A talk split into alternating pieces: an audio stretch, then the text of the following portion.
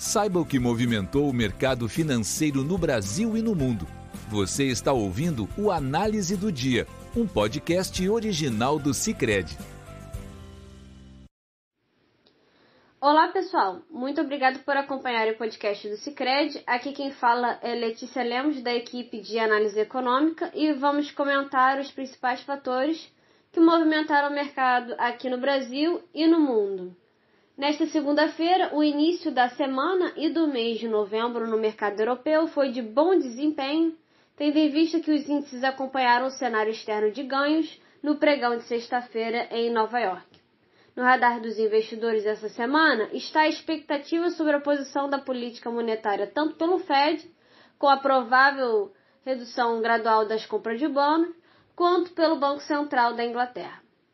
No campo dos indicadores, destacamos as vendas do varejo da Alemanha, que recuaram 2,5% em setembro ante agosto, surpreendendo negativamente o mercado, que projetava um crescimento de 0,6%.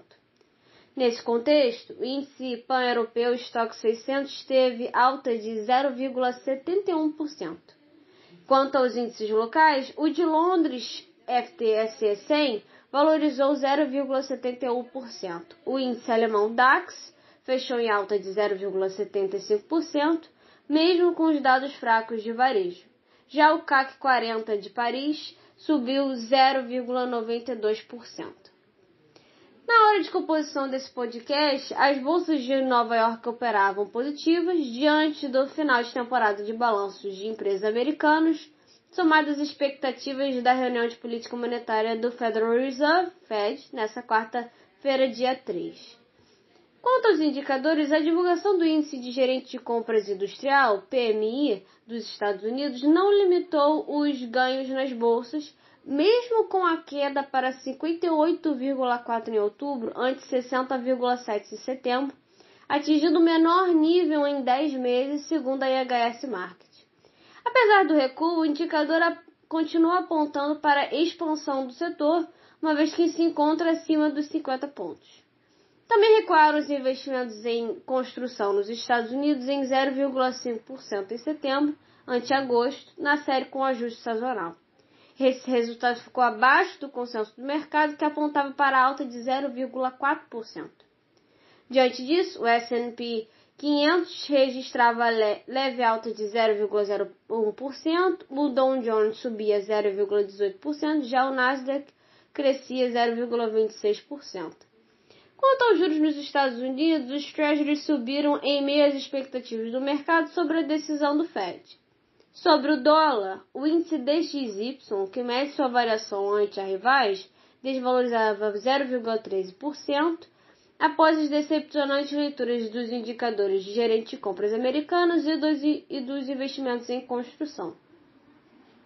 Após forte queda da bolsa em outubro, o Ibovespa inicia o mês de novembro com investidores mais propensos ao risco. Na abertura, a cautela referente à greve dos caminhoneiros e à votação da PEC dos precatórios limitava as negociações. Porém, com o exterior positivo, devido à aguardada reunião do Fed, a baixa adesão à greve dos caminhoneiros e à valorização da Petrobras, diante de reajustes de preços de combustíveis feitos pela empresa, o Ibovespa está operando em forte alta de 2,40%, recuperando parte das perdas recentes. Ainda assim, a insegurança da PEC dos precatórios refletiu no câmbio nos juros.